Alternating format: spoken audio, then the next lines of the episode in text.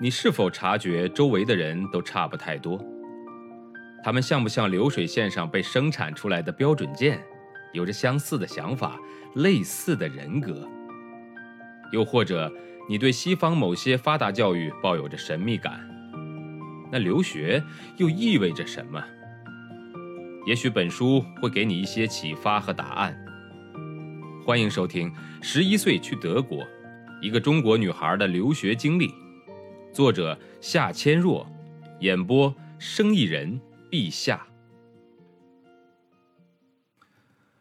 那几年在北京生活的时候，我在大街上很少见到残疾人。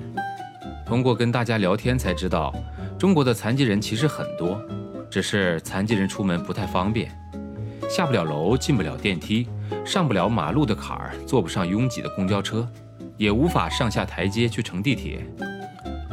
很少有出租车司机会愿意拉残疾人，因为太麻烦了，要扶他们上车，无法折叠的轮椅也放不进去出租车的后备箱，所以在中国，残疾人几乎都不出门的。我当时听了感到很震惊。在德国去大学的公交车上，几乎每天都有残疾人上上下下，他们都从前门上车，因为那里的上车踏板是可以升降的。在海德堡的步行街上。我时常见到几个坐轮椅的残疾人一边向前行驶，一边有说有笑；也经常看到残疾人逛商店、泡咖啡馆。在大学里，有些学生是坐轮椅来上课的。我们能去的地方，他们一定也能去。任何楼层、任何教室，对他们来说都是通行无阻的。来到公司的大厅，里面坐得满满的，大家围着圆桌或者长条桌。大部分人都坐着自己的轮椅，每人面前都摆着饮料，放着盛烤香肠以及土豆沙拉的盘子，大家聊得热火朝天，到处都充满着笑声。穿过公司的大厅，来到后广场，这里面更热闹。临时搭的舞台上，乐队正在演奏摇滚乐，声音稍稍有些嘈杂。角落里几个烧烤架上摆满了泛着油光的牛排和香肠。底下的木炭冒着烟，不远的地方展示着几辆新款的轮椅和手动自行车。一些工作人员帮着几个残疾人试用这些新器械。我注意到，那些坐在轮椅上工作的人员的手臂都极其粗壮，帮着调整轮椅上的装置。他们活动起来仿佛比正常人还要灵活。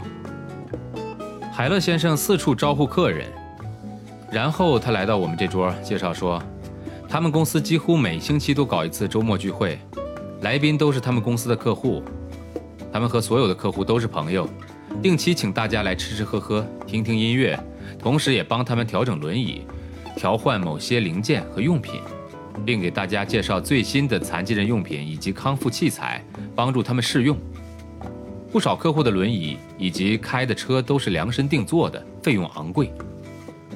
但是医疗保险公司支付所有的费用。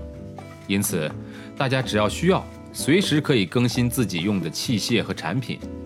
大部分活动都是自由交流，公司也经常放幻灯片和录像给大家看，都是残疾人坐着轮椅到世界各地旅行时拍摄的情景，或是一些残疾人的体育比赛。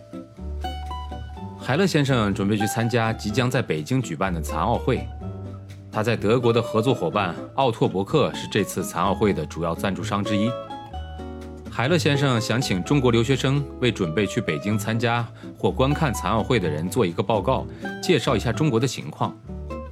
大家都觉得我来做这个报告比较合适。一方面当然是由于我的德语水平，另一方面也是因为我是学社会学的。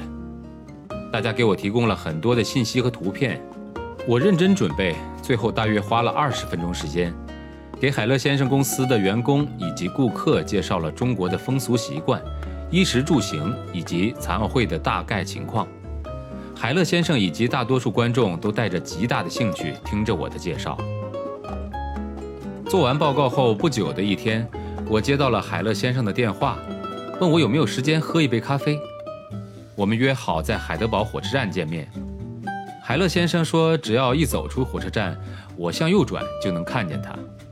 果然，我一转头就看见了海勒先生。让我感到惊奇的是，他竟然扶着车门站着迎接我。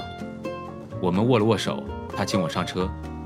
由于我当时不会开车，对于车的各种功能还不太熟悉，因此不能很好的说出这辆残疾人专用车和普通车的区别，只能看到很多地方都是靠手来操纵的。海乐先生开车的速度较快，很快就到了海德堡的市中心广场。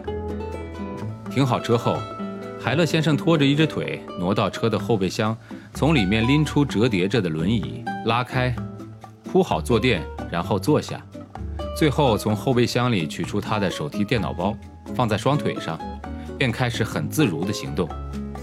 我们穿过海德堡老城的步行街。我要稍稍加快脚步，才能跟得上他用手臂力量转动的轮椅。我们一路上遇见不少坐轮椅的人，他们和海乐先生相互打着招呼，原来都是他的顾客。